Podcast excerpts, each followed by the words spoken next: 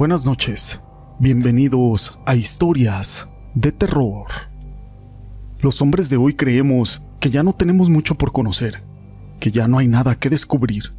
Vamos a conocer historias, experiencias y situaciones que ocurren del más allá y de lo sobrenatural.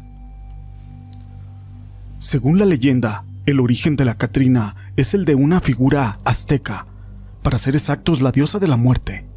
En la leyenda, la diosa azteca de la muerte se quedó con los huesos del muerto, ya que en algún momento podrían utilizarse.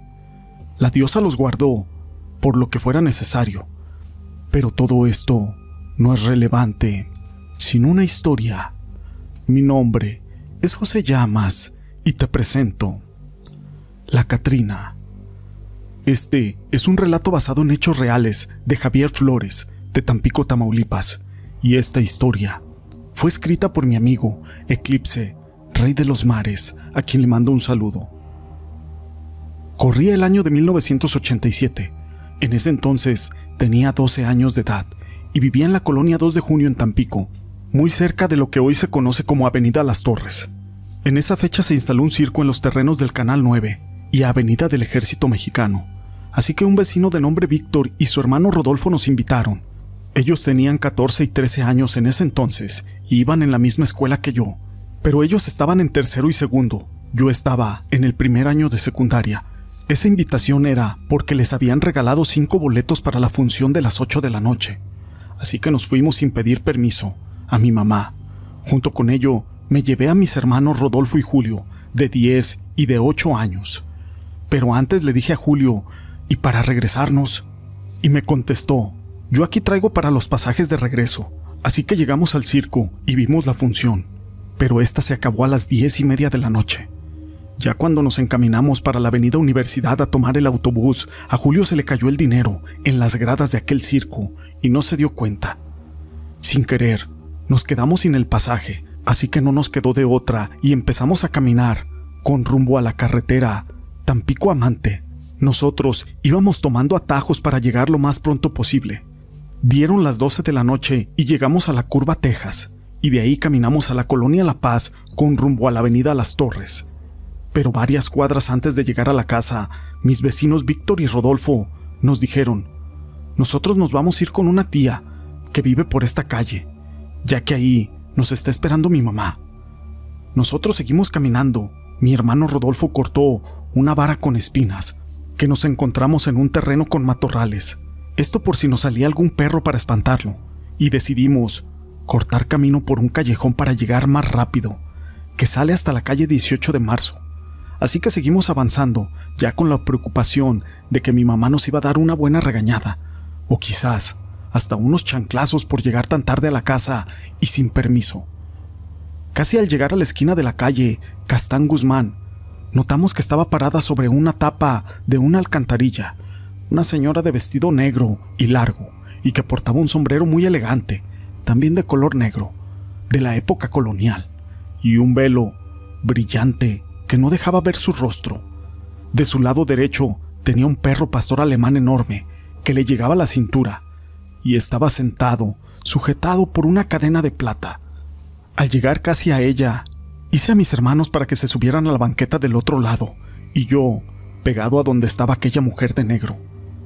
Al pasar por un lado, le dije, Buenas noches, señora. No se le vaya a soltar su perro. Y hasta parece que yo le hubiera dicho, Suéltenos el perro. Aquella señora le quitó la cadena al perro y se vino sobre nosotros.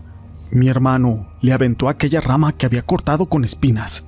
Yo los protegí por delante, pero solo escuchamos dos ladridos muy feroces. Cuando llegamos a la esquina, Volteo con el rabo del ojo y veo cómo aquel perro brinca para morderme el cuello. Yo solo cerré los ojos y dije, ya me mordió este perro. En ese momento se desintegró con la luz de la lámpara en el aire.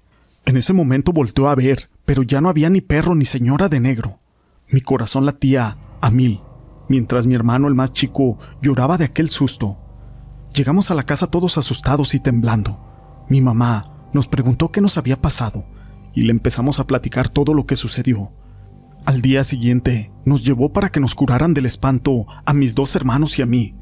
Regresamos en la tarde porque mi mamá Quería ver dónde mero nos había salido eso, y conoció a una vecina de ahí y le platicó lo que nos había pasado. Aquella vecina dijo que esa noche murió la esposa del panadero y que su perro era también un pastor alemán que había muerto en circunstancias muy extrañas. Así que nos quedó una gran experiencia y muy amarga por unos años. La verdad es de que tardamos en superar aquello que nos pasó esa noche. Esta historia la quise compartir con ustedes, pero no es la única historia que tenemos el día de hoy. La verdad es de que las apariciones de la muerte o de la Catrina son más comunes de lo que uno cree. Hace muchos años en una colonia donde yo vivía, me gustaba platicar con las personas adultas, y dos de ellos que empezaron con la colonia ya por los años 40 decían que se aparecía una carreta que conducía una mujer de negro, que donde se detenía, ahí mismo en ese lugar, fallecía un habitante de esa casa, y que varias veces la habían visto, y al amanecer del día siguiente había muerto alguien. Así pasaron pocos años, y una noche que venía de casa de mi abuela, yo escuché aquel ruido de caballos, lo cual me sorprendí porque ya era muy tarde, y al voltear hacia atrás vi una carreta a paso lento. Yo me escondí y pasó de largo. Lo que vi me asustó muchísimo. La manejaba una mujer de negro, pero no tenía cara. Solo le volaban los cabellos y se detuvo unos metros delante de mí. Ahí estuvo por un rato y se desapareció. Yo llegué a mi casa y me dormí, y al día siguiente toda la gente estaba murmurando que amaneció muerto un vecino. Así pasaron varios meses y me pasó lo mismo, pero esta vez iba saliendo de la cuadra. Así que vuelvo a ver aquella carreta y que se detiene junto a mí. Volteé a verme y lo que vi me dejó engarrotado y sin poderme mover. Era un esqueleto vestido de negro, el cual llevaba volando una cabellera negra. Se detuvo, al igual que la vez pasada, hasta que desapareció. Al día siguiente, apareció muerto don Bonnie, un señor que vivía a media cuadra de la casa de mi abuela. Y así siguieron muriendo muchos vecinos de la colonia. La gente platica que todavía se escucha aquel trote de los caballos estirando el carruaje de la muerte. Estas historias las quise compartir con ustedes. Si te han gustado, déjame tu pulgar arriba.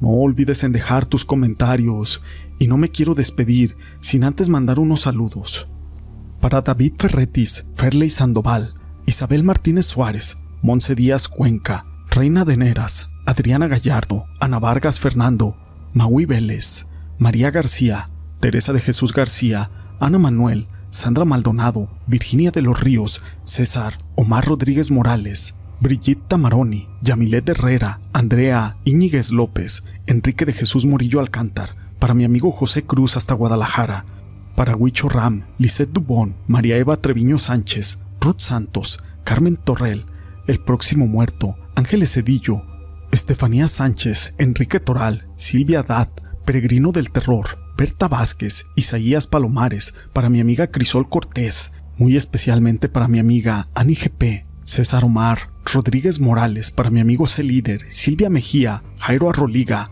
Ana Vargas Fernando, para mi amiga Mari Garay, José Andrade, Eduardo Solís Guillén, Sol Chacón, Yeuri RD, Nolan Ryan. Sé que me faltaron muchos, pero a todos ellos y a ti, gracias por ser parte de este canal.